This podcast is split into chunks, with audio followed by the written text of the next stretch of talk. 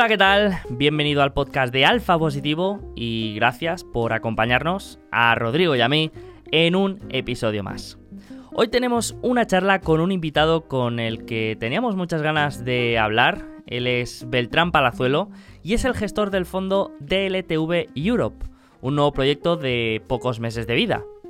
En esta charla aprovechamos precisamente estos primeros pasos del proyecto para hablar de la filosofía de inversión de Beltrán, de los aspectos que caracterizan la gestión de su fondo y de algunos casos de inversión de su cartera.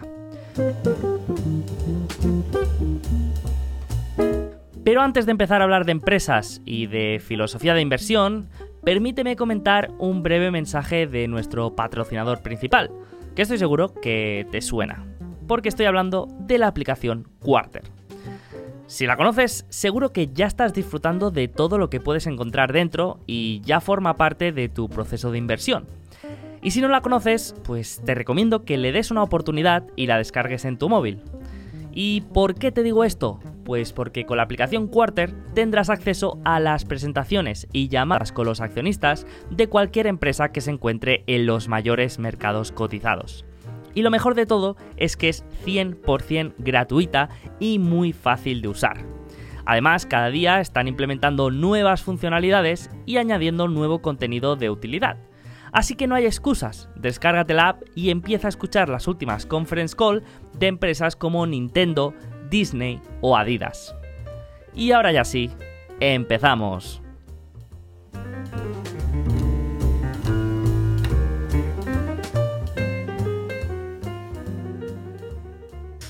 ¿Cómo estás, Beltrán? ¿Cómo va todo? Muy buenos días, eh, Sergio y Rodrigo. Vamos, un, honor poder estar aquí con, con vosotros en este vamos, eh, programa tan, tan respetado y vamos, eh, eh, que, me estéis dedicando vuestro tiempo y, un placer y un honor estar aquí hablando de, mercados financieros y, y, de, y de DLTV Europe. Encantados nosotros. tengo muchas ganas de, tocar algunos temas que me parecen muy interesantes. Y, bueno, lo acabas de comentar. Acabas de lanzar hace poco tu nuevo proyecto, el fondo DLTV Europe, de la mano de Dux Inversores.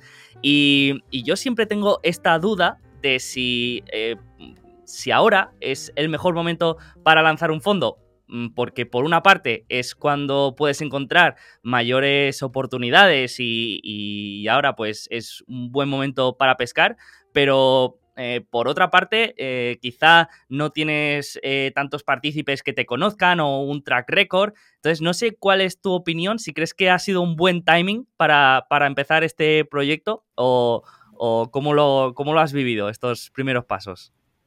Bueno, en primer lugar, cualquier cosa en la vida es, complicada y requiere mucho trabajo. Entonces, te diría yo, de, si es buen timing o no es mal timing, lo primero que voy aprendiendo a lo largo, vamos, de, llevo siguiendo los mercados desde octubre de 2002 y, trabajando profesionalmente desde, desde principios de 2014, es que hacer market timing eh, no sabe hacer nadie. Lo sabe hacer George Soros y ya está bastante mayor y lo sabe hacer Stan Druckenmuller. El resto de los inversores que digan que saben hacer market timing, yo creo que sabrán hacer market timing una vez, dos o tres. Pero entonces, mm, eso es la primera, la primera. No se sabe hacer market es imposible saber. Entonces, es una, una, pregunta que le, hace mucho a Warren Buffett, que va a hacer el, Dow Jones, que se va a preguntar pues, desde los años 80 y es una, la famosa frase, ¿qué va a hacer el Dow Jones el año que viene? Y te contesta, pues la verdad es que no sé qué van a hacer los siguientes 1.000 o 2.000 puntos, pues lo que sí sé es que los siguientes 10.000 son hacia arriba. Entonces, la primera visión es Deep Long Term View, es que a largo plazo el mundo y la bolsa siempre sube, podemos hablar de periodos pues, de, cuando hay crisis, pues, decir, no vuelven a recuperar la marca del agua de 3-5 años, o podemos hablar de, periodos de 12 años, pero a largo plazo los buenos negocios que ganan dinero, que crecen, que tienen buenos equipos gestores, que tienen buenos retornos sobre capital empleado, defendidos por unas barreras de entrada, eh, salen al arte, emergen. Entonces te diría yo que, que, bueno, ¿quién esperaba una guerra? Y quién esperaba, sobre todo, yo creo que, que esto es el kit de la cuestión, unos bancos centrales en pánico, eh, donde yo creo que pues, podemos ir por geografía, pero que, están haciendo cosas que ni ellos mismos saben lo que están haciendo, eh, pues, pues es un momento complicado. Lo único que también yo creo que al final a los partícipes y a, los, hay que, hay que saber eh, remar en, todas las, en, cualquier, cualquier momento de mercado y entonces, bueno, eh, sí, bueno, el fondo va cayendo, no sé, ahora en tiempo real tengo el Excel abierto, pues un 9,8 desde, desde que he lanzado, pero bueno, tenemos más de 70 partícipes, tenemos 7,6 millones y, y, y, el apoyo tanto de, del inversor pequeño como de, dos instituciones grandes que nos apoyan, eh, pues eh, está ahí y bueno, el tiempo irá, hay que centrarse en lo importante, que son nuestras empresas, en que sigan ganando dinero, en que, en que ganen más dinero en el futuro y yo creo que es un buen momento, es un buen momento. ¿Que puede caer la bolsa un 15 o un 20 más? Probablemente. ¿Que, ¿Que hemos podido ver el fondo? También, no lo sé. Lo que sí sé es que en general, vamos a decir, luego entraremos en proceso de inversión, en general el 70-80% de la cartera de, de, del ETV son empresas que crecen un mínimo un 5%, que ganan dinero todos los años y que tienen un buen retorno capital empleado, defendido por unas barreras de entradas y o ventajas competitivas. Entonces, crisis o no crisis, eh, ocurra lo que ocurra, eh, en 5 o 10 años van a valer más. Y, mientras vamos, vamos a decir, el, cupón pasante de, todos los dividendos que, recibimos está por encima del 3%, entonces eso se reinvierte en, a precios mejores. Entonces, tampoco me preocupa en exceso que vaya a hacer la bolsa pues, en los siguientes 2, 3, 4, 5 años. Lo que me importa es dónde van a estar mis empresas en el año 2025, en el año 2030. Eso es un poco. Entonces, sí, momento complicado, muy complicado. Eh, todos esos apoyos pues, que, se trasladen en, aportaciones, pero yo creo que estamos aquí, estamos, eh, vamos a decir, eh, ejecutando un poco el, plan inicial pues, de, de, la mano, pues cuando, cuando lanzamos de, de la mano de Duxe, pues eh, que eran eso, 10 millones el primer año, el segundo año pues 15, 20 millones, el tercero acercarse a 25 y esperemos en 2030 pues estar alrededor de la barrera de los 100 millones. Pero lo más importante es la rentabilidad, no, no en la web. Entonces, eh, pero bueno, todo va. Beltrán, eh, encantado de, tenerte aquí. La verdad que tenía muchas ganas de que, de que vinieras. Eh, Beltrán y yo nos conocemos en persona y la verdad que es un, una persona encantadora. Eh, te quería preguntar, tú cuando iniciaste el fondo, ¿qué preferías? ¿Iniciar el fondo en un mercado ya deprimido, que, que, que hubiera ya caído bastante, aunque luego pues te, suponga mucho más difícil el hecho de, de, levantar capital? ¿O un mercado más normalizado donde es más fácil ¿no? que, pudiera, que pueda entrar dinero dentro del fondo? Es, es, es una modularista, en un mercado animado, alcista, donde, donde se hubiese lanzado en año 2021 al principio, pues ahora estaríamos hablando de que el fondo va un 25% arriba. Eh, en vez de 7, quizás estarían 17 millones, pero dándole la vuelta atrás, pues eh, en un mercado pues, eh, hacia abajo, donde hay incertidumbre y donde, donde los políticos y los banqueros centrales nos meten medio en el cuerpo, pues sí es más difícil levantar dinero, pero también te diré que las oportunidades que hay ahora, o sea, no sé el año 2025, 2025 dónde vamos a estar, pero si, si me dijese que el fondo está un 40 o un 50% arriba en los siguientes 3 o 4 años, tampoco sería una sorpresa, porque al final eh, hay empresas muy buenas que no les ha ocurrido nada y simplemente pues han sufrido un cambio de percepción y están así. Entonces, te diría yo que quizás, eh, y también para demostrar un poco al mercado financiero y a, mis coinversores que, que, que, que vamos a remar en cualquier eh, momento de mercado económico, pues quizás es un momento más bonito, más duro, mucha más tensión. No te diré y no te negaré que, que, que en el proceso de levantar el fondo y, y esto que, que, alguna noche pues sí que, sí que me ha costado dormir y, y, a lo largo del día pues he tenido una tensión, vamos, como si tuviese un edificio de, de oficinas encima de los hombros, pero, pero yo creo que mejor lanzar ahora, porque bueno, al final eh, en un mercado alcista todo el mundo nada, eh, cuando baja la marea pues todos vemos si si tenemos, eh, tenemos ropa puesta y entonces eh, también está, está bien pues lanzar el momento de incertidumbre. Y bueno, y la parte de los bonos, que, que, que, es también diferencial, podemos tener hasta un 25% de, del fondo en bonos. Eh, el mercado de bonos está mucho más destruido que el mercado de equity y el mercado de equity te diría yo que, que lleva una buena piña. Entonces eh, tenemos un 9% del fondo en, en bonos y, con mucho menos riesgo que, que el equity por, por, la relación de pago en la estructura de capital y entonces eso nos da mucha flexibilidad y, y, nos está dando rentabilidad. Todavía no se ve, pero sí nos lo está dando. Genial, genial. Pues ahora hablaremos de, de visión de mercado, de estrategia del fondo y de, y de algunos movimientos. Y mm, aquí más o menos siempre solemos traer invitados que suelen tener una, filosofía de inversión en la que hay bastantes factores en común, como el enfoque empresarial, eh, una visión a largo plazo, un enfoque en los, en los fundamentales, pero tú dirías que hay algo que, que te caracteriza, eh, algún factor diferencial, podríamos decir, o algo que te gusta o que te enfocas o que te fijas más en, las inversiones que, sea diferente?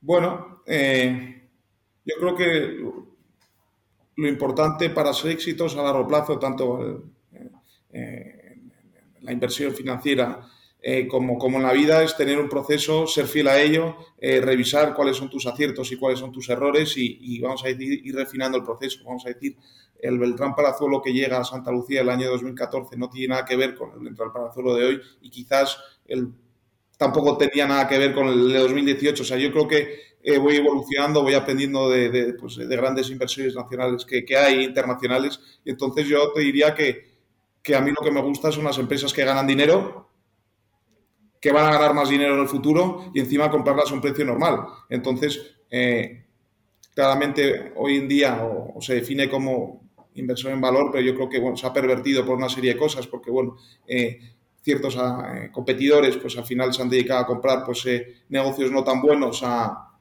con interrogantes futuros en, el modelo de negocio y no sé, al final a todos nos gustaría tener el mejor negocio, pues a todos nos gustaría comprar Microsoft hace 12, 13 años a cinco veces flujo de caja, pero hay veces pues que, también tampoco te puedes obsesionar en comprar los mejores negocios eh, a, a. Al final, el target de rentabilidad del fondo, vamos, cuando hablan del rating de cada inversión es entre el 8 y el 12. Entonces, ¿qué te diría yo? Me gusta conocer mucho lo que compro, tener, vamos a decir, 10 años, 12 años para atrás eh, en el modelo financiero, intentar ir para adelante, hacer lo mismo con los competidores y luego me gusta jugarme el dinero con un buen equipo directivo o con un buen, vamos a decir, un inversor también que tenga una participación relevante, pues eh, que, que, que, influya con, con, lo que opinan en, el equipo directivo. Entonces eso es lo que, lo, que, lo que me distingue. Otra cosa que me distingue, que me gusta mucho tocar eh, y mirar a los ojos al equipo directivo, no sé, hace una semana y media he estado en, en Austria con el fundador de, una de las empresas que, tengo cartera, que es eh, Montana Aerospace, competidor de, de Precision Casparts, y luego eh, cenamos con él, con todo el equipo directivo, y al día siguiente nos metimos en un avión a las 7 de la mañana y nos fuimos a visitar las plantas al norte de Rumanía. Yo creo que es un poco lo que me diferencia, ir, tocar y pensar. O sea, al final muchas veces competidores míos están todo el día detrás de la pantalla Bloomberg y que está muy bien porque también requiere un trabajo oficina, pero a mí me gusta cuando compro algo tocarlo. Entonces, si, si, si, si, veis las participaciones de mi fondo, pues diría yo que el 80% de, de, las cosas eh, pues son a, no más de tres horas y media en avión. O en septiembre fui a, ver IBF, que es la filial de, de Tubacex, que, con, con, producto para temas nucleares, que, bueno, que, podemos hablar en el futuro, que con, con, todo el futuro que tiene, y luego fui a, ver a Sol Spa, con, el nieto del fundador y el CFO. O sea, eso es un poco lo que, me define, o sea, esa obsesión por, conocer lo que compro y ir y tocar. Evidentemente, otra empresa que tengo en, cartera, ¿eh? Spotify, tiene, me puede aportar poco ir a, visitarles a Estocolmo o a Nueva York porque al final lo que tengo que conocer es el producto y, y cómo... o sea, puedo hablar con ellos por, por, Zoom, o sea, no me aporta mucho ir a, a, verles en persona. En cambio, pues no sé, sí me aporta mucho ir a ver una planta de vidrala o una planta de Tubacex. Entonces yo creo que lo que me diferencia es la visión de largo plazo porque tenemos el capital permanente y gente que confía en el proyecto y, luego ir a tocarlo. Y luego pues eh, al final yo creo que en, las presentaciones que, os he, que, os he mandado, o sea, hay un índice de referencia, ¿vale? Porque de vez en cuando hay que medirse, cada 5 o cada 10 años la cartera es totalmente diferente, imagínate con 9-10% de, de, de bonos que, que, se parece y, y en 20 o 30 años veremos exactamente pues, eh, cómo ha performeado el fondo respecto al índice de referencia, y, pero eso es un poco lo que, lo que, o sea, gestión independiente de verdad, conocer exactamente lo que compro, estar cerca de los equipos gestores eh, y no sé, si te digo desde, desde, desde principios de 2022 con cuántas empresas he hablado, cuántas he visitado, pues, eh, o sea, todos los días o me conecto, tres, cuatro empresas estoy o directamente o mientras estoy trabajando estoy en una call de resultados, una call de resultados repetida, o cuando estoy en fin de semana este fin de semana he estado fuera de Madrid, pues de, camino, pues me pongo tres o cuatro coles de resultados a donde voy y, de vuelta. O sea, estoy continuamente aprendiendo, leyendo y, es un poco eh, y fuera del mercado. Pues sí, lo que dice Financial Times y Barros está muy bien, pero hay que hacerle caso, entre comillas, lo que cómo abre el mercado Bloomberg cuando ve, hay que hacerle cierto caso, porque al final si no te dejas llevar por ese cortoplacismo y al final yo creo que, no sé, un, inversor industrial en un mercado cotizado puede, puede ser un, buen reflejo de lo, que hago. Genial, pues hemos hablado un poco de, ti, hemos visto un poco tus referentes, tu, filosofía de inversión y ahora quería hablar un poco de, LTV. Em, para empezar, a ver, al final, pues al ser un fondo de autor, pues siempre va a estar muy relacionado con tu filosofía de inversión. Pero, por ejemplo, mm, el otro día leí una cosa que, me hizo bastante gracia porque creo que, es bastante acertada y es que en, mercados alcistas mm, somos inversores fundamentales y en, y en, mercados bajistas nos volvemos a veces más inversores macroeconómicos, ¿no? Y nos enfocamos más en la, en la macroeconomía. Obviamente nadie, nadie cambia de un extremo a otro, pero sí que es verdad que a veces eh, mm, quizá nos enfocamos más eh, en, este, en, este aspecto cuando, en, estos momentos, ¿no? ¿Tú dirías que, la macro forma una parte importante del proceso de inversión? Y, bueno, si es así, ¿en qué, en qué sueles fijarte? ¿Qué, qué sueles mirar? Vamos, como, como, me enseñó mi, anterior jefe, vamos, eh, Navarro, al día se empieza, vamos, leyendo Financial Times y leyendo Barons y dedicándole un par de horas, o sea, para saber qué ocurre en el mundo, pero realmente hay dos formas, los macros lo, lo, miran desde hacia arriba y luego hacia abajo y nosotros pues lo hacemos al revés, empezamos abajo hablando con las empresas y al final toda esa información del, que, que hacia dónde va la economía la ves en los diferentes subsectores. Entonces, respondiendo, y para no irme mucho por las ramas, eh, tengo que tener en cuenta hacia dónde van los tipos de interés, hacia dónde va la macroeconomía, pero realmente lo que a mí me importa es si Vidrala está consiguiendo subir precios un 20% para recuperar ese margen o cómo está su demanda, porque al final, cómo está su demanda, pues evidentemente tienes que ver cómo está, vamos, toda la cadena, vamos a ver la industria, si está con más stock del que debería o menos stock del que debería, que eso me, me, me va a determinar también eh, el grado de demanda, eh, pero cómo están los bodegueros y los bodegueros me dirán cómo está el consumidor y el consumidor me dirá eh, cómo va su renta disponible, si le ha subido la gasolina, la electricidad y le han subido los tipos de interés. Entonces, todo esto relacionado, pero mi foco, el 80% o 90% de mi tiempo, está en las empresas, eh, no, no en lo que diga el señor de Morgan Stanley y, porque, porque al final, ¿quién acierta? ¿A dónde van a llegar los tipos de interés? Pues no lo sabe nadie y podrían llegar a un sitio y que, que, reflejas, no sé, y, puede ser bueno puede ser malo para los mercados. al final, a mí lo que me importa es si Bedirala va a ganar 200 millones de euros en el año 2025. Eso es lo, a donde le dedico el tiempo. Pero eh, te diría yo que sí, totalmente focalizado en mis empresas, pero claro, no tengo que descuidar hacia dónde va el mundo. Eh, pues. Por ejemplo, una empresa que, que, he tenido en el pasado y, y que quizás pueda tener otra vez en el futuro, que yo creo que, que es una magnífica empresa, además ha mejorado eh, día a día, es, es.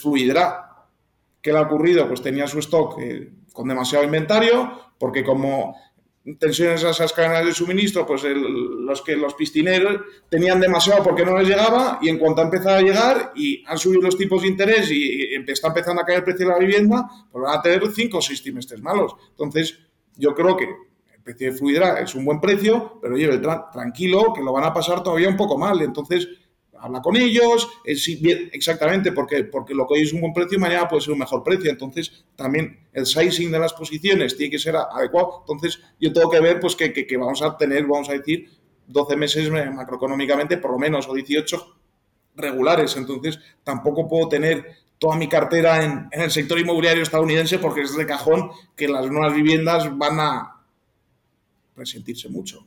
entonces, tengo que tener un ojo en qué está ocurriendo en la macro, pero que finalmente, si fluidra, ocurra lo que ocurra, me la ponen en 6 euros, pues quizás tendré que tener el 4 o 5% del fondo, porque igual el mercado ya me está reflejando todas esas cosas malas.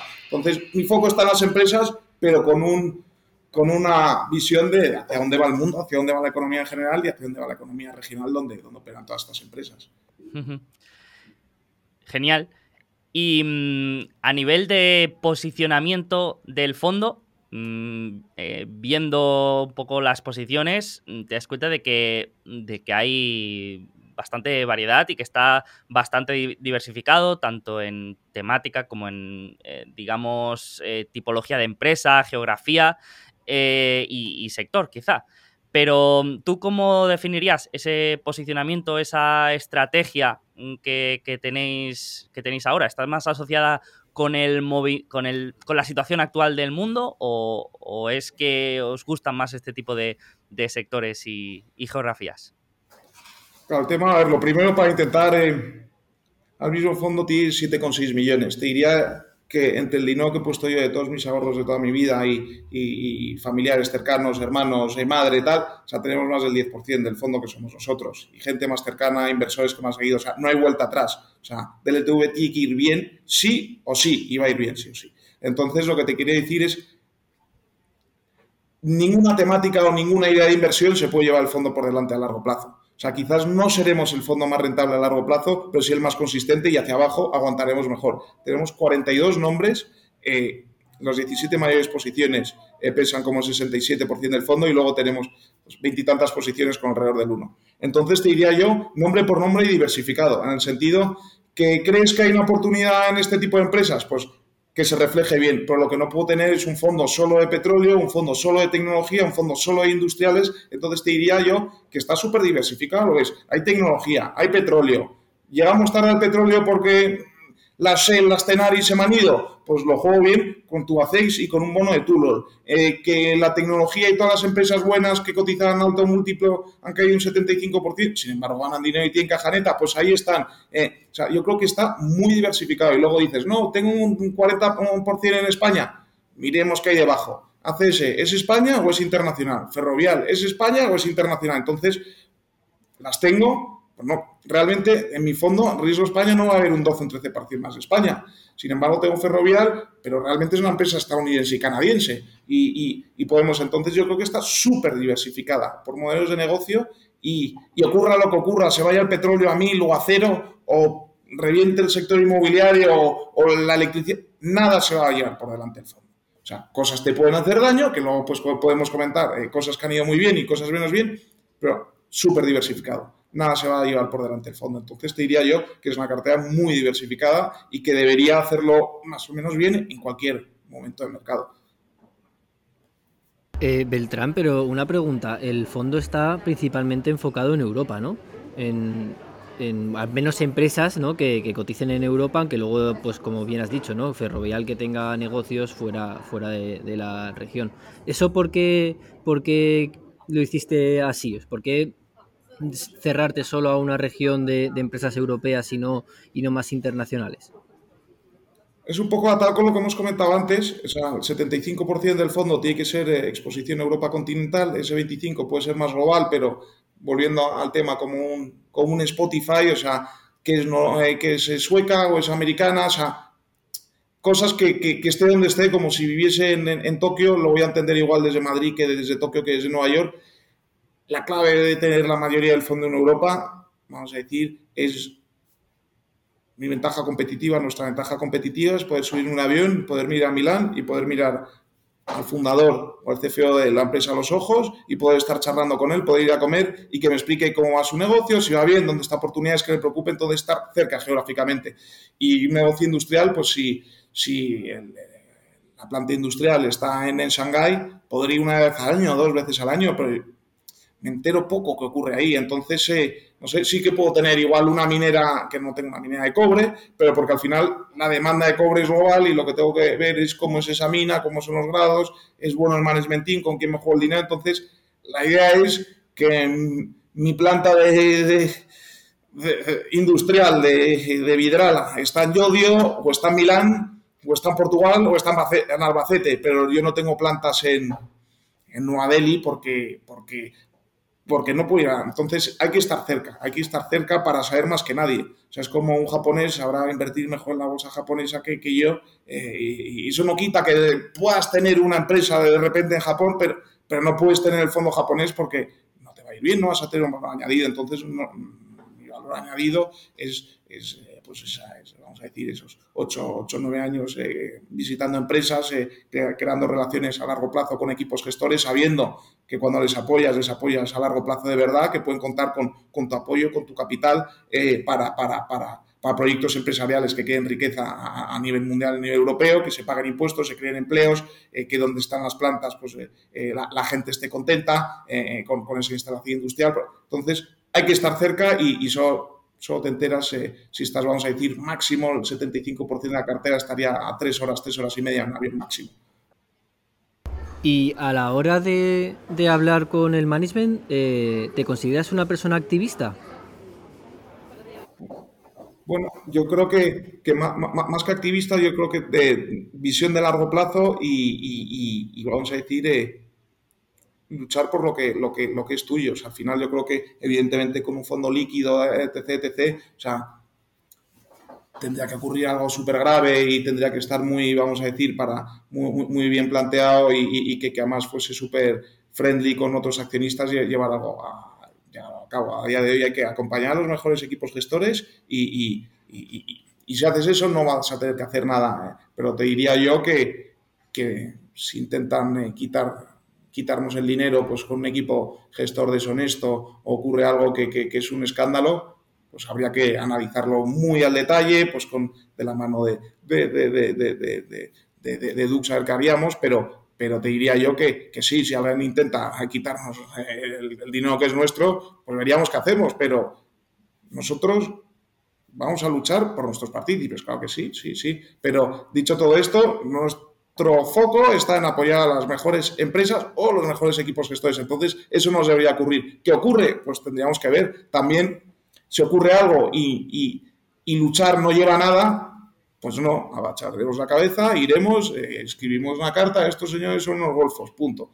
Pero, oye, si el luchar te permite triplicar tu inversión, pues lo, mismo, habría que hablar cómo se tiene que luchar, eh, cómo se engloba todo esto dentro de, de, Dux Inversores, y, pero no, no.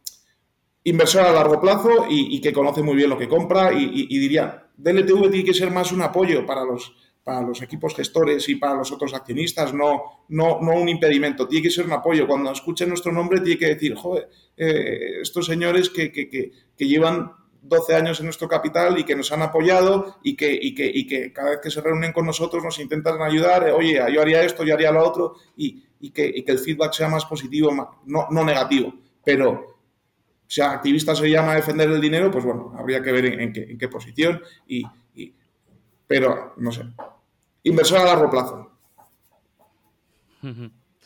Pues, pues nos encanta ver estas carteras eh, tan diversificadas en las que puedes encontrar eh, desde empresas industriales hasta materias primas y, empresas tecnológicas como, como, Spotify, por ejemplo.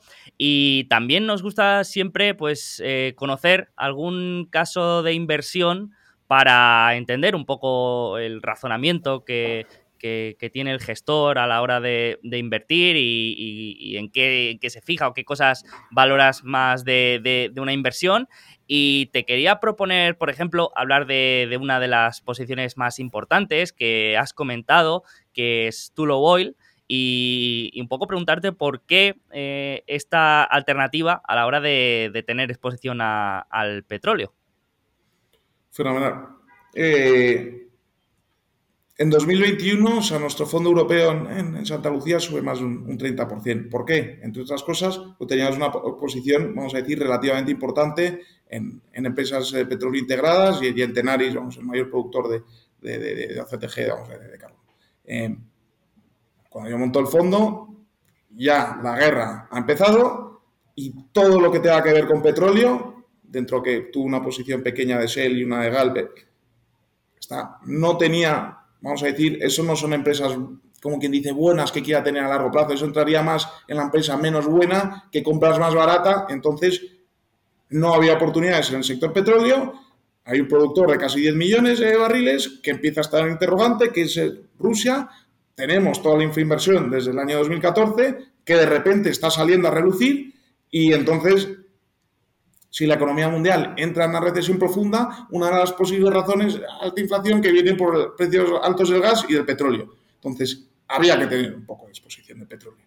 Y entonces, todo ese trabajo que vamos haciendo de esos resultados, hay que encontrar la inversión que tenga el máximo upside con el mínimo downside. Eh, tenía Tubacex, eh, magnífica empresa sin entrar en el, detalle, que llegamos a tener un 5% del fondo, comprabas un 80, cuando están 2,50 redujimos algo, ese dinero se ha realocado en otras cosas con mayor potencial, seguimos con un 3,8 de, del fondo en Tubacex, que creemos que vamos a generar por lo menos 40-50 millones de caja. Eh, es una empresa que, hablando de memoria, vale 250 millones, como es pequeña, la gente no, no la conoce bien, pero tiene un futuro muy, vamos, muy prometedor por delante y la acción, en vez de 2,20 que creo que está cotizando, probablemente sea más un 3,5 o 4 euros por acción. Y lo único que habíamos encontrado, tú lo hoy, la conocía desde siempre, eh, grandes exploradores, eh, como ocurre siempre en los sectores cíclicos, cuando las cosas van bien, gastas demasiado en exploración, tus oficinas en, son demasiado caras, etc, etc, etc. Bueno, estos señores con la crisis del petróleo lo pasan fatal en el año 2014 y haciendo un poco la historia corta, pues en, hablo de memoria, creo que es en el 18 amplían capital, durante el COVID venden su activo estrella a Total, que, que, bueno, que la teníamos antes en cartera, Patrick Puyan siempre alocando capital a, contraciclo, y tenías una empresa que tiene unos activos que está muy bien, que tienen 12, 13 años de, ah, con producción actual de, producción de reservas, con unos resources tremendos y tienes, vamos a decir, una serie de opcionalidades, pues que tienes Kenia, tienes Argentina, tienes una serie de, opciones, tienes la acción que, pues vamos a decir, eh, que por una extraña razón, pues la gente ya ha perdido la, la, paciencia con el nombre y tienes los bonos, uno super senior, año 2026, 10% de cupón y, tío, es uno subordinado al senior, pero claro, subordinado al senior, pero los accionistas están subordinados a mí, tengo 700, 800 millones de dólares de, equity y, bueno, vamos a ver tú lo hoy. Más o menos tú lo hoy con el plan estratégico que ha presentado a 2025, o sea, ya es un, tú lo hoy va a generar alrededor de 400 millones eh, eh, este año.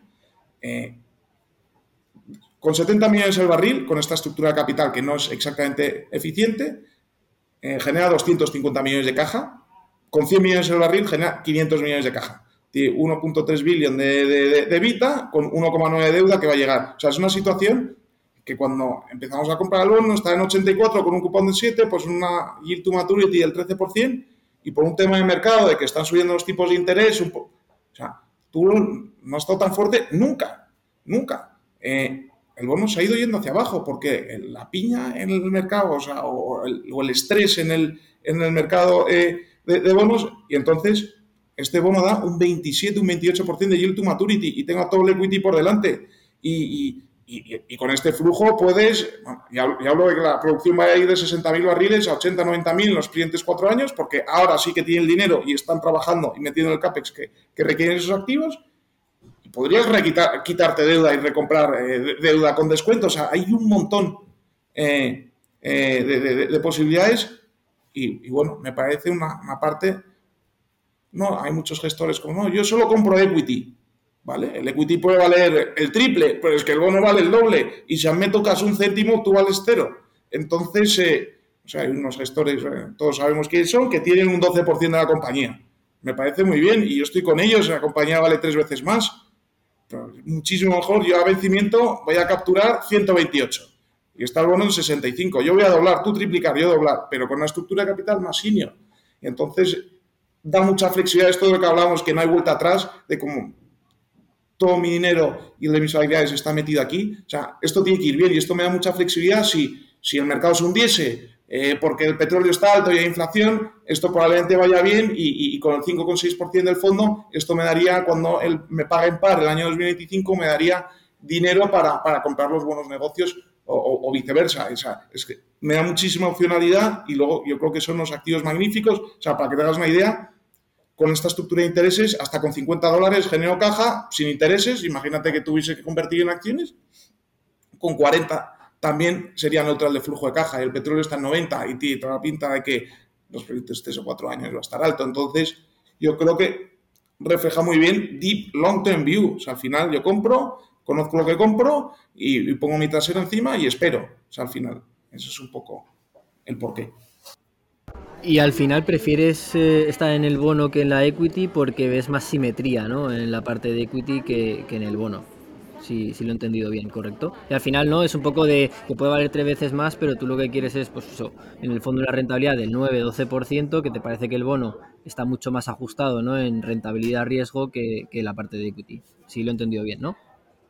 Eso es, o sea, al final, no, tampoco tengo todavía el pelo, el pelo blanco, pero sí que, vamos, desde 2002 sí que algún, algún he visto de todo y siempre puedes partir de la base que puedes ocurrir de todo. O sea, pongamos un ejemplo podría pasar. ¿Y qué pasa si el petróleo se va a 20 dólares durante seis meses? Probablemente la parte del equity se volatilice. Yo como tenedor, probablemente tendríamos que contratar a un Julián de turno, tendríamos que convertir parte de la deuda en equity y probablemente yo como tenedor de bono me quedaría con el 90% del capital y el petróleo volvería a 80 y, yo multiplicaría, pues eh, llegaría, me, daría mi 100% y encima multiplicaría por dos o por tres. Entonces, o sea, la deuda siempre es lo que mata. Y entonces, en una empresa con deuda, muchas veces, lo, a no ser que tu colateral sea súper líquido y, y súper estable, prefiero estar en la deuda. Entonces, en ciertos tipos de empresas, por ejemplo las petroleras, prefiero estar en la deuda. Si no, claro, es que pues Tenaris tendríamos antes un 3% del fondo, con caja neta. O sea, en empresas industriales un poco cíclicas eh, es mejor eh, tener... Y esta no es que tenga mal balance, pero la deuda es lo que te puede matar. Y entonces eh, hay que partir de la base que todo puede ocurrir. Entonces, para que eso no nos ocurra, con un 100% nos va bien. Que, que, ganen otros un 200. Muy interesante. Otra, otra empresa también que me ha llamado la atención, porque no, la conocía, al menos como, como, inversor, pero seguro que a, mucha gente le suena eh, que, quizá pues eh, la ha comprado en ella, es Zalando. Que, bueno, que no, no, la había escuchado, no conocía a nadie que, hubiera invertido en ella y me ha llamado la atención. Mm, ¿Podrías explicar un poco, mm, para el que no la conozca, mm, qué es y, qué os ha gustado de esta empresa? Bueno, dando unas pinceladas sin, sin, ser, vamos a, decir, el, el, mayor tequi del mundo, vamos, es una plataforma eh, tecnológica eh, eh, donde, donde, donde, donde, vamos a decir, las empresas de moda venden, venden, venden sus productos. número uno en Europa continental con cientos de millones de clientes y donde vamos a decir a lo que es al brick and mortar eh, le, da, le da, eh, vamos, o sea, les están comiendo todo el negocio y luego vamos a decir ciertas eh, marcas no tan grandes en, ciertas geografías donde no tienen, vamos a decir, activo logístico, porque claro, Zalando invierte un montón también en su activo logístico, pues donde venden a través de Zalando, aunque venden la página web, luego, luego distribuyen a través de Zalando. Zalando cotizaba a ciento y pico euros, o sea, Zalando valía 24.000 eh, millones de, euros. A Zalando no le ocurrió nada. Simplemente, pues, vamos a decir, las empresas que, están irrumpiendo y que y donde que hoy ganan dinero o ganan menos dinero y con tal de irrumpir y, capturar todo el mercado, pues eh, llámale tipos de interés, llámale que la base accionarial ha, tenido, vamos a le han sacado dinero. Se ha caído un 75%. Y finalmente Zalando, cuando ves en los mercados, pues en alemán, donde, donde tiene cierta cuota de mercado y donde el servicio de Zalando ya, ya se usa mucho, ves que Zalando, podemos alegar si Zalando va a tener un 10% de margen EBIT o un 5%, pero Zalando es rentable, genera caja y tiene caja neta. Y luego tiene un equipo gestor magnífico que sigue ejecutando lo que han dicho. ¿Qué les ha pasado ahora? Pues con el tema, eh, cuando el consumidor, vamos a decir, eh, durante el COVID acelerado una serie de, comportamientos que han desacelerado y vamos a decir, el, tema de las devoluciones está haciendo un poco de daño. Pues bueno, ahora está empezando a cobrar con las devoluciones. Eh, una serie de cosas que puntualmente le han afectado al margen, aún así van a ganar dinero y puntualmente se ha desacelerado un poco el crecimiento. Y entonces eso ha hecho que la acción caiga un 80%, lo cual no tiene mucho sentido. Y al final, simplemente, al final, conversación de, vamos a decir, del restaurante con una servilleta, Zalando en el año 2025 va a facturar entre 16 y 20 mil millones. Si le metes eso por lo menos un 5 o 6%, que ya lo consigue en, ciertos mercados, Zalando escupe 600 millones de, euros de beneficio. Zalando vale 6.000, Zalando tendrá 2.000 millones de caja neta. Entonces dices, joder, me estoy comprando el líder que gana dinero eh, indiscutible en, un trend que va hacia arriba. O sea, eh, al final te metes en la página web del Corte Inglés, te metes en la página web de Zalando, pues ya te lo dice todo. Eh, es el ganador. Y en estos momentos es cuando hay que comprar este tipo de negocios, no en el año 2020 cuando como todo el mundo solo compra tech, entonces hay que también, oye, empezamos a comprar en 40, ha caído a 30, compramos un poco más, hemos comprado en 25, de momento nos está saliendo bien, no sé si el precio medio igual está en, está en 23, pues en 31, pues de momento parecemos tontos, pero seguimos aprendiendo, seguimos hablando con ellos y le llegará. Y al final es un negocio que cumple todas las características que le, pedimos y, donde probablemente de aquí a, final de década pues dupliquemos o tripliquemos nuestro capital. Es la plataforma líder, vamos, eh, eh, sin, lugar a dudas en, la Europa continental. Eh, pero bueno, ahora mismo como es tecnología, la gente no lo quiere. Como en vez de crecer ventas al 25, hoy va a crecer al, pues igual este año al 4 al 5, veremos el año que viene, eh, y, bueno, la gente la tira y no quiere, no quiere. Entonces, eh, pues ahí estamos nosotros para proporcionar capital a largo plazo. Eh, ¿no, te preocupa que haya un frenazo, frenazo bastante relevante en el consumo en Europa? Al menos en el corto plazo por la subida de los tipos de interés y la, y la inflación. Desde luego, desde luego que me, me, preocupa, pero bueno, al final, cuando esta acción está en 110 y ahora está 23, yo creo que la comunidad inversora ya se va oliendo que van a tener un frenazo y luego en el tema de las ventas. O sea, estos señores venían creciendo, pues, años al 25, años al 19. Este año, o sea, lo que es el gross merchant value y lo que son las ventas, o sea, lo que son las ventas apenas van a crecer un 3%.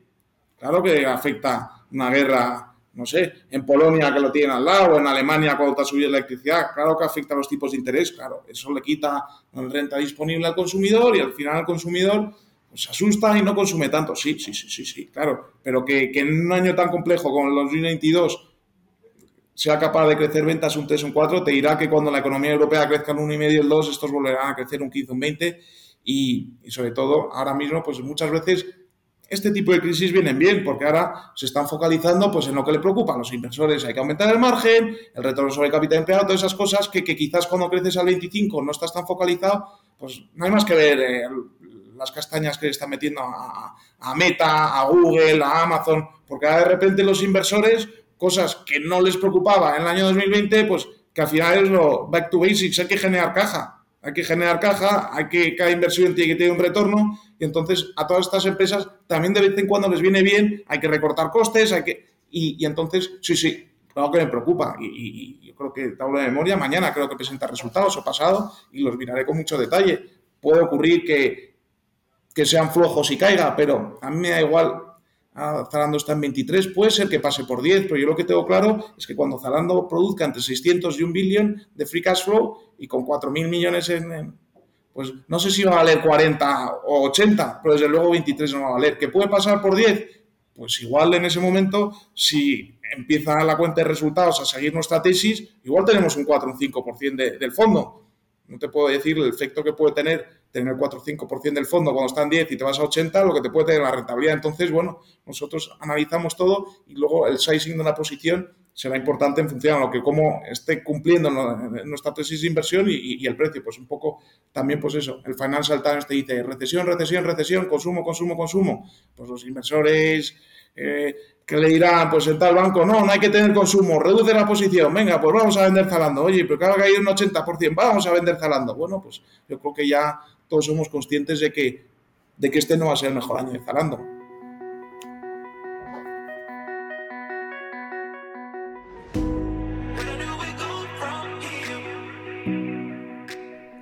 Hacemos una pequeña pausa para descansar la voz y estirar un poco las piernas. Y mientras tanto, aprovecho para agradecer a todos los miembros de Alfa Positivo por hacer que todo esto pueda funcionar y que podamos seguir trayendo a personas tan interesantes como Beltrán. Estas semanas, para todos vosotros, hemos estado publicando análisis de empresas en profundidad y actualizando la situación de otras muchas empresas de las que ya hemos hablado. Aparte, hemos aprovechado esta situación de mercado para empezar un nuevo curso enfocado en el análisis de balances y de la situación financiera de una empresa. Desde luego, algo muy útil para estos periodos económicos tan convulsos. Y si todavía no eres miembro y quieres acceder a estos contenidos, pues también lo tienes muy fácil. En la página alfapositivo.com encontrarás toda la información. Y ahora ya sí, paro de hablar porque tenemos a Beltrán de vuelta y tenemos que seguir hablando de todos estos temas tan interesantes.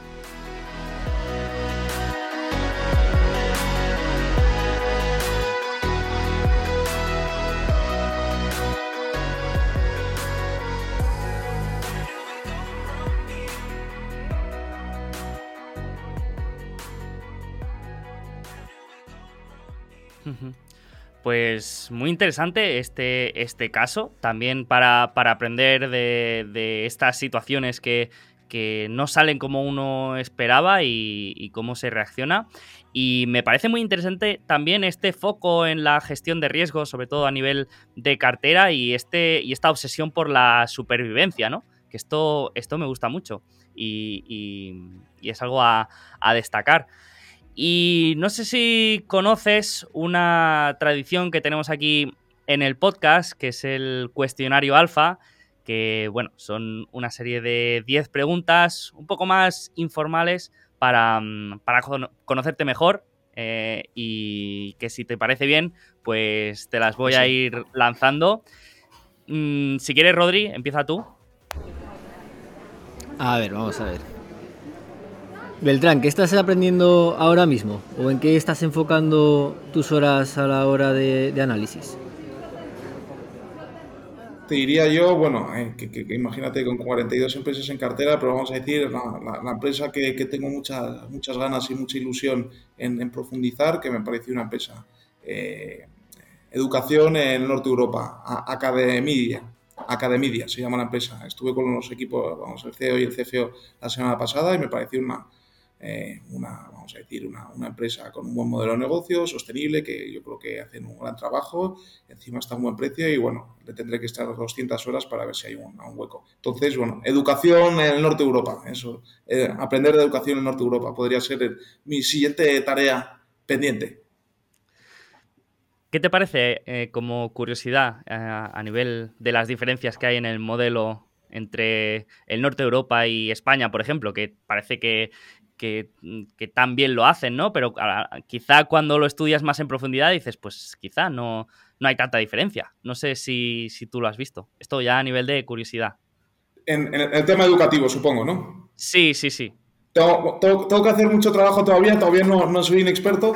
Eh, el tema, vamos, el, tema, vamos a decir que, que, esto sería como una espera semiconcertada donde a, los, a, los alumnos les dejan, les, dejan, les dejan elegir y lo paga el Estado y el Estado lo que te paga es exactamente el coste de lo que le cuesta la escuela pública, pues me parece muy bien. O sea, que muchas cosas el Estado es tiene que estar para cierto tipo de cosas, pero vamos a decir que la gestión privada y la gestión, vamos a decir, con ánimo de lucro dentro de una manera sostenible eh, está muy bien. Y entonces, según lo, mi, con mi pequeño conocimiento, me parece que, que, que que, ese modelo está muy bien y en España yo creo que el sistema educativo es muy bueno, donde, donde hay un, eh, sistema privado y público muy bueno y yo creo que es, es bueno muchas veces que, que lo, lo, privado y lo público pues que, que estén, que, interactúen porque si son los privados pues puede ser no tan bueno, si son los públicos pues desde luego eh, pues cuando no hay iniciativa y no hay beneficio pues lo que ocurre muchas veces pues que, el ente público se despista y empieza a ser ineficiente. Entonces eh, tengo que aprender para, para dar un, una, una opinión vamos a decir más, más con peso. Eh, uno de los puntos claves a la hora de invertir, eh, sobre todo en países nórdicos, en el tema de educación es mucho hacia dónde va la regulación ¿no? y también el tema los, los gobiernos. Eh, yo estuve mirándola, no, creo que también alguna peer tiene diferente, que ha, tenido un tema regulatorio bastante importante y se ha caído bastante en bolsa, y yo le pondría sobre todo el, enfoque en la parte de regulación yo de todas maneras sí que te puedo poner en contacto con gente. Eh, creo que Academia también tiene eh, colegios en, Noruega. Yo tengo bastantes contactos de Noruega, entonces te puedo, te puedo poner en contacto si quieres con todo el tema de, cómo funciona allí la educación. Yo, por ejemplo, el máster también lo he hecho en, Noruega. Eh, no tengo que pagar por ello ni nada, es todo público y, la verdad que muy contento con el sistema que, que tienen allí y tienen mucho nivel. Pues te, agradezco, Rodrigo, vamos, eh, que tu, ayuda y tu información, vamos, al final yo creo que hay que siempre escuchar y, aprender de, los demás y, desde luego eh, cualquier información me, será útil. Genial. Te lanzo la siguiente. Una bandera, mm, una bandera roja de desinversión inmediata. Algo que no te guste ver en una empresa o en un equipo directivo que, que te haga querer salir lo más rápido posible? yo creo que al final, como quien dice, la inversión es dar el dinero a un equipo gestor para que te lo inviertan a largo plazo. Si lo inviertes en... Entonces, la deshonestidad de un equipo gestor, pues eh, eh, sería una bandera roja y vamos a decir, una, una forma de encontrar la bandera roja, yo creo que al final en una cuenta de resultados lo que nunca miente es la conversión de caja. Entonces, si ganas dinero contablemente y no generas caja por working capital, te diría yo que la, habría que hacer mucho trabajo en working capital porque muchas veces ahí han salido pues, eh, eh, cosas. Entonces, sí, deshonestidad y, y, foco en generación de caja. Sobre el tema que has comentado, al final es lo que dices, ¿no? Lo de, lo de esto, que te haces apuntes de lo que dijo el management igual hace tres años y de repente te vas al presente y dices, oye tío, pero esto que me has contado no, no fue así, ¿no? y entender un poco el porqué, si, si de verdad es que te estaba vendiendo la moto o fue por, por algún tema que, que no estaba eh, o que no tenía, no tenía la información en ese momento ¿no? de, que hubiera ocurrido. ¿no? Eso sería una para ti una bandera roja, si, si te he entendido bien. Sí, a ver, nuestro plan es generar 100 millones de flujo de caja, ¿vale? Empieza el año y estamos en noviembre, un, equipo, un negocio noble más o menos debes de saber que esto si en vez de generar 90, genera, o sea, 100, generas 90 o 110, vale, o 80, vale. Eh, pero que me venga a... Y el último trimestre, no, es que me ha subido el coste de energía. Ya, eso lo llevamos sabiendo. No he generado 100 porque me ha subido el coste de energía. o sea, algo que digas. O sea, te has tenido todo el año para decírmelo, es el equipo gestor sacando pecho, es extra positivo y, lo que hace es un, un, roadshow de marketing, ¿no? De, de, de, buscando coinversores a largo plazo. Entonces, a mí no me... Ventas, pues que, venda, no sé, champús o coches o lo que sea, que venda lo que quiera, pero a mí, como futuro coinversor, lo que tiene que hacer es, decirme la realidad, sea bueno o sea malo, lo que le preocupa, dónde va bien, dónde no va bien. Entonces, eh, eso sería un poco, que al final nunca te van a decir exactamente la verdad, pero que al final que tenga congruencia todo. Eh, ¿Qué empresa te gustaría dirigir si tuvieras la oportunidad? Esa es una, gran pregunta, una gran pregunta. Dirigir una empresa es mucho trabajo y mucha responsabilidad, pero bueno, quizás eh, que vamos han entrado en el fondo eh, en los últimos meses debido, vamos a decir, a, la, volatilidad del mercado, dirigir una, una, gestora alternativos como capital semipermanente, pues un Carlyle o un Brookfield, yo creo que puede ser un un trabajo bastante divertido. Más en la parte de inversión que en la parte, vamos a decir, operacional. Genial. Un libro que suelas recomendar o que suelas regalar y, que te guste mucho. Mm, si quieres, puedes dar uno de más de temática de financiera y otro de, temática off topic. Pero un libro que te guste mucho. Depende también eso, al final, depende qué libro recomiendas, depende en qué momento de, cómo estés de estado de ánimo, qué empresas estés mirando. Bueno, yo creo que hay libros eh, muy buenos, pero vamos a decir, eh, yo creo que Margin of Safety de, de, Seth Klarman es, un, es un, un, libro bueno y luego, pues no sé, al final un, libro de un empresario que, que quizás también es, muy bueno, bueno, no menos conocido, pero eh, de, Sam Walton, Made in America, yo creo que es es un, vamos a decir, al final lo que hablo de lo que le pido yo a un equipo gestor cuando lees ese libro, él con su avioneta iba analizando dónde iba a abrir el supermercado y por las noches tomaba café con los camioneros qué, te preocupa, qué no te preocupa, qué... O sea, al final eso es lo que le pido a un equipo gestor, saber más que nadie. Entonces yo le veo que, bueno, al final eran los mayores accionistas los Walton, pero, o sea, realmente o estás o no estás. O sea, al final eres un equipo gestor, eres un consejero legado, o estás o no estás. Eh, sí que te puedes ir de vacaciones, eh, pero tienes que estar, o sea, esto tiene que ser un trabajo día y noche. O sea, igual que, que, que, que yo hago un trabajo de día y noche en invertir, la gente tiene sus ahorros conmigo, eh, pero sí. Sam Walton, Made in America y, Margin of Safety, Seth Klarman serían dos libros, pero igual si me preguntas en... Igual te digo que estoy ahora otra vez con, con Warren Buffett y te digo Snowball o, o si no te digo... Pero sí, no sé. Esos son dos libros muy buenos. ¿Tienes algún error de omisión que te venga en mente ahora mismo? por no haber hecho el, trabajo profundo como debería. O, sí, sí. O empresas que, una empresa que dices, Buah, me gustaría haber invertido, haberla analizado, pero al final pues ha doblado, ha triplicado y, he perdido el tren, ¿no?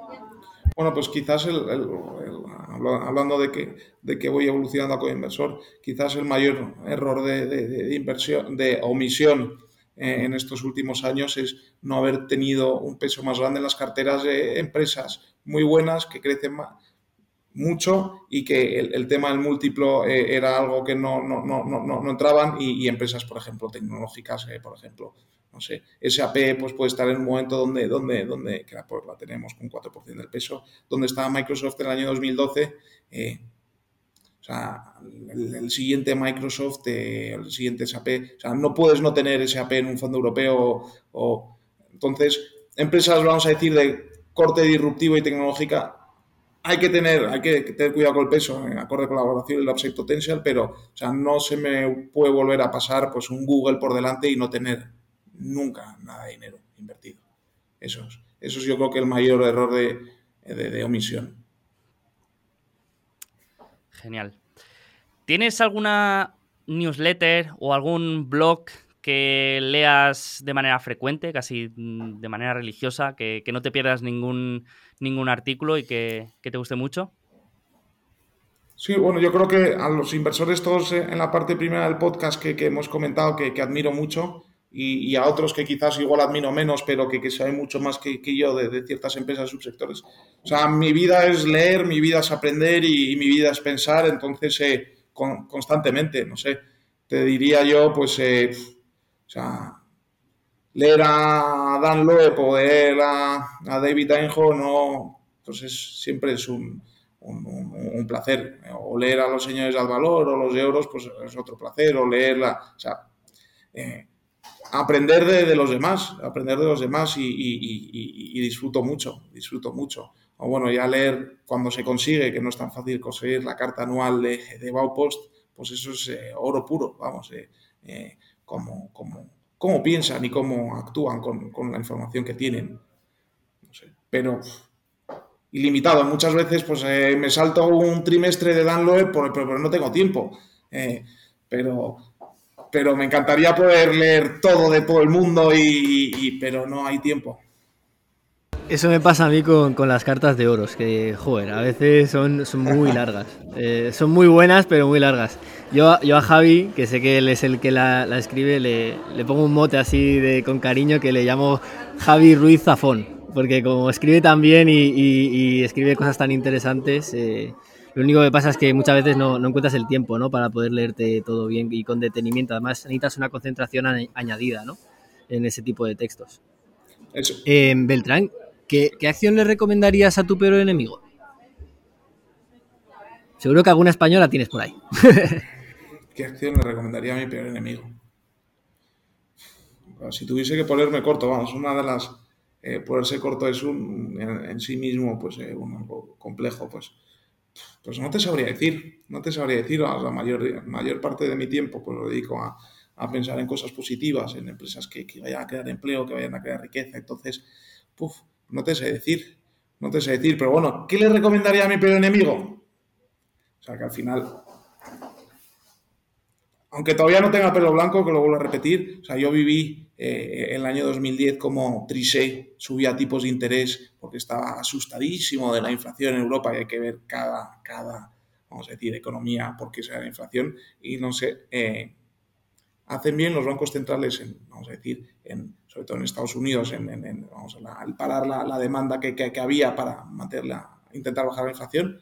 Eh, en Europa yo creo que el problema es diferente, pero bueno, pues eh, lo, mismo, la gente que, le tiene ahora miedo a la duración de, tipos de interés, pues, eh, pues, eh, pues claramente pues ahora te dirán, ¿a cuánto van a subir los tipos en Europa? Hablarás con un tío en la calle y te dirá al 5%, al 4%. Puedes encontrar abonos buenísimos de empresas buenas que te pagan un 6, un 7 y tienen riesgo cero. Entonces, pues a mi peor enemigo le diría que siga, que siga con mucho miedo de que vayan a subir los tipos en Europa hasta el 12%. Eso le diría, porque yo creo que no, no sé cuándo, eh, al final Europa es lo que es y, volveremos a tener un problema de, crecimiento y de dinamismo y, no sé cuándo será el 23 o el 24, pero eh, no creo que tengamos un problema permanente de, inflación. Entonces los tipos en Europa, el 2,7 de Euribor a 12 meses es una brutalidad y eso es lo que está haciendo que estemos ya en una recesión en Europa. Si no, le podemos recomendar también uno de esos fondos semi-indexados de, los grandes bancos, que, también, también le haría algo de daño. Genial. Te lanzo la siguiente. No sé si conoces la, anécdota de la cena de Guy Spear y Monish Pabrai con, Warren Buffett, que llegaron a pagar 600 mil dólares por compartir una cena. y, bueno, no sé si Mm, sin obviamente tener que llegar a pagar esa cifra, pero ¿con qué inversor o con qué empresario, con qué persona te gustaría compartir una, cena así? Es una difícil pregunta, es una difícil pregunta, pero el tema lo que ocurre muchas veces este, pues te puedes hablar de pues, un inversor macro, eh, George Soros, eh, Warren Buffett, que al final ah, son eminencias, pero es normal, como tienes ochenta y pico años, pues no tienes la, vamos a decir, la, la, misma fluidez y las mismas ganas, no sé. No sé, yo creo que el día que de verdad llegue Bill Ackman a invertir en empresas europeas y a defender a sus eh, coinversores, pues no sé, quizás Bill Ackman me, divertiría mucho y seguro que, nos entenderíamos eh, viendo cómo, cómo sufrirían ciertos equipos gestores por, por su deshonradez, porque no sé, al final, pues, eh, por ejemplo, tienes Howard Hughes, que es una, inmobiliaria suya pues, eh, de neoyorquina con unos activos estupendos y como, como, como piensa a largo plazo. ¿eh? Y digo, joder, pues eh, si te gusta ese tipo de, edificios de oficinas, pues nos, lo podemos pasar muy bien en Europa comprando a, la mitad de, valor de tasación, de reposición y, haciendo ciertas cosas. Entonces, igual con Bill Ackman yo creo que lo pasaríamos bien tomando una Coca-Cola, un vino y hablando de, inversión a largo plazo con ese, vamos a decir, con ese picante de, de cuando entras con un elefante en la cacharrería y, entonces se pones todo el mundo firme.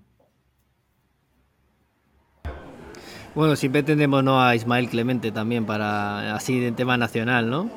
Con, el tema del real estate, eh, para tener una cena. Estaría chulo, ¿no? Sí, vamos, yo, bueno, por, por, por, por suerte un poco al final, que, al final siempre estamos eh, eh, en contacto con equipos gestores magníficos y, y, por mi pasado, vamos, tuvimos una participación importante en, en, en, Berlín, entonces sí que puedo decir que, que sí que conozco bien a, Ismael eh, personalmente y vamos, y le tengo un cariño, vamos, eh, muy especial. Eh, yo creo que, que, que, es un referente, vamos a decir, de, del luchador de largo plazo y cómo ve las cosas, entonces... como de vez en cuando, vamos a decir, en las cosas de resultados o cuando hay reunión, de vez en cuando sí que le veo, pues ahí no usaría mi carta, pero bueno, si algún día tiene tiempo y, y, quiere cenar conmigo o comer conmigo, yo encantado con él, pero vamos, o sea, como frecuentemente sí que le veo pues, eh, y le tengo muchísimo cariño, vamos, yo creo que, que, es una persona muy honrada y, vamos a decir, una persona que entiende el sector de verdad. Y bueno, ya todo su equipo, al final hablamos de Ismael, pues tienes a Miguel Ollero y todo, todo el equipo, vamos a decir, espléndido humano y, y vamos a decir, potente muy intelectualmente, que yo creo que, eh, pues eso que hablo, pues al final eh, defendieron a los accionistas contra todos hace, hace, hace, un par de meses y, les honra mucho les honra mucho y, bueno, eso sería otra magnífica comida que, que, si algún día, pues no sé, organiza algo benéfico, pues eh, a cualquiera le recomendaría y yo también me apuntaría enseguida. Seguro que tomar un vino con Ismael y hablar de, de, todo y de nada, pues eh, es, es, un éxito asegurado.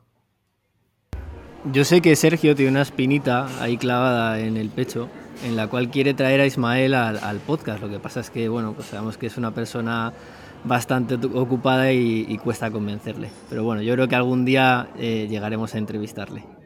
Vamos a pasar a la siguiente pregunta. Em, ¿Qué defecto te pondrías como, como inversor, Beltrán? Seguro que, que, tengo muchos, seguro que tengo muchos defectos y intento, vamos a decir, yo creo que pues, mi mayor virtud es que cuando tengo un defecto, pues, eh, eh, pues intento, cuando pienso por la noche y pienso, pues cuando reflexiono, intento corregirlo, tanto profesional como, personalmente, pues no sé. Mi mayor defecto, pues que quizás yo soy, fíjate lo que te digo, demasiado honrado. Que cuando veo algo que no es correcto, pues quizás eh, soy capaz de, de, de, como vamos a decir, como un toro, eh, centrarme y, y, seguir y seguir y seguir y seguir y seguir y seguir y seguir. Entonces mi mayor defecto es que quizás a veces cuando hay algo que, que no está bien, soy capaz de jugarme todo por, vamos a decir, por esa eficiencia del mercado de capital y por esa honradez de, de pues cuando defiendes una institución, pues bajo viento y marea, aunque signifique pues no conseguir un trabajo nunca más en ningún sitio, pues lo jugaré si eso es lo bueno para mis copartícipes, si es bueno para la institución que represento. Entonces, eh, te digo, pues eso es mi, mi, mayor defecto, que cuando veo que hay algo que no está bien, eh, pues eh, me lo juego todo, vamos a decir, todo es, no todo el fondo, sino que toda la energía en, en intentar que esa situación no, no se dé más. Entonces, eso quizás puede ser mi mayor defecto. Genial, pues te lanzo la última. Un aprendizaje con el que te quedes del último año o los últimos dos años. ¿Qué dirías que es lo más importante que has aprendido? Bueno, yo creo que hay una frase que digo que, que todo puede ocurrir y, y, y, y, lo importante es vamos a estar vivos para, para la siguiente batalla. Entonces, eh, cuando vemos este año, ¿quién hubiese dicho cuando había acumulación de tropas en diciembre, en, en en enero de este año que iba a haber una invasión, pues había una posibilidad, pero, pero hoy en día, pues eh, que yo creo que las cosas se tienen que organizar hablando, no luchando, eh, pues eh, ninguno lo hubiésemos querido y ha ocurrido esto. Entonces, todo puede ocurrir, todo puede ocurrir, todo puede ocurrir, todo puede ocurrir y, hay que ser humilde. Los seis de las posiciones tienen que, que ser acordes con eso y, y luego no flexibles, sino en sentido, hay que revisitar la tesis una y otra vez por si estás equivocado, hay veces que es mejor perder un 30 o un 40, coger ese dinero y, ponerlo en otro sitio, ya volverás otra vez a esa. Entonces, lo que he aprendido, humildad, trabajo y que todo puede ocurrir, todo puede ocurrir y, y todo, no sé, es que todo puede ocurrir y, y, todo puede ocurrir. Entonces hay que, hay que estar preparado para todo. Yo creo que, que el fondo lo refleja en la diversificación y cuando hay pesos grandes, pues... Eh, la cartera tiene que ser irrompible. Entonces, no sé, todo puede ocurrir y, no, y, no, hay que volverse loco. Si ocurre algo, pues hay que tomar decisiones para, para, para defender la cartera. Entonces, todo puede ocurrir siempre. Lo que es una cartera antifrágil, ¿no? Que podríamos denominar. Yo espero que sí, y espero que sí. De momento vamos a decir que, que sí, bueno, en, cuando en, en, en, abril íbamos un 3-4% por delante del benchmark, ahora vamos un 4% por detrás del benchmark, pero bueno, el tiempo dirá y, y y luego el benchmark, que, que qué es el benchmark, pero eh, yo espero que sí, espero que sí, porque así le he diseñado y así le pongo todo mi esmero y mi trabajo. Genial, pues Beltrán, ha sido un placer, me ha encantado conocerte más como inversor, conocer tu, tu proyecto. Mm, te deseamos toda la suerte y los buenos resultados que, que estamos seguros que, que, llegarán. Y nada, muchas gracias por tu tiempo, por pasarte por aquí y por compartir un poco eh, este nuevo proyecto y, y algunos casos de inversión tan interesantes. Pues muchísimas gracias, es un honor, vamos a estar en un, programa, vamos a decir, tan reputado en, en ese área y vamos, eh, la verdad es que es un, honor poder estar aquí con, con vosotros dos, los expertos de inversión y, vamos, estoy a vuestra disposición y, gracias por haber contado con, conmigo y con, con DLTV Europe y, y, ojalá, vamos a decir, en 7-8 años cuando, cuando fondo tenga ya 10 millones y tengamos una TIR de, del 8 al 10%, pues podamos volver aquí a hablar de aciertos, errores y qué ha pasado y qué no ha pasado y, y la verdad es que sea un honor y, y vamos, ya, eh, gracias por haber contado conmigo y, y vamos, eh, os, os, aquí, aquí estoy para lo que necesitéis. Rodri, ¿quieres comentar algo más? Eh, nada, que, que, vaya muy bien el proyecto y muchísima suerte, ¿no? Y que yo creo que con trabajo, pues seguro que todo va a salir. Much muchísimas gracias, un honor y que paséis buen, buen día.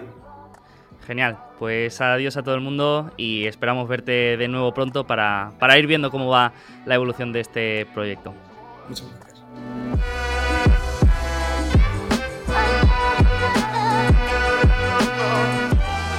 Bueno, pues espero que te haya gustado nuestra charla con el invitado de hoy.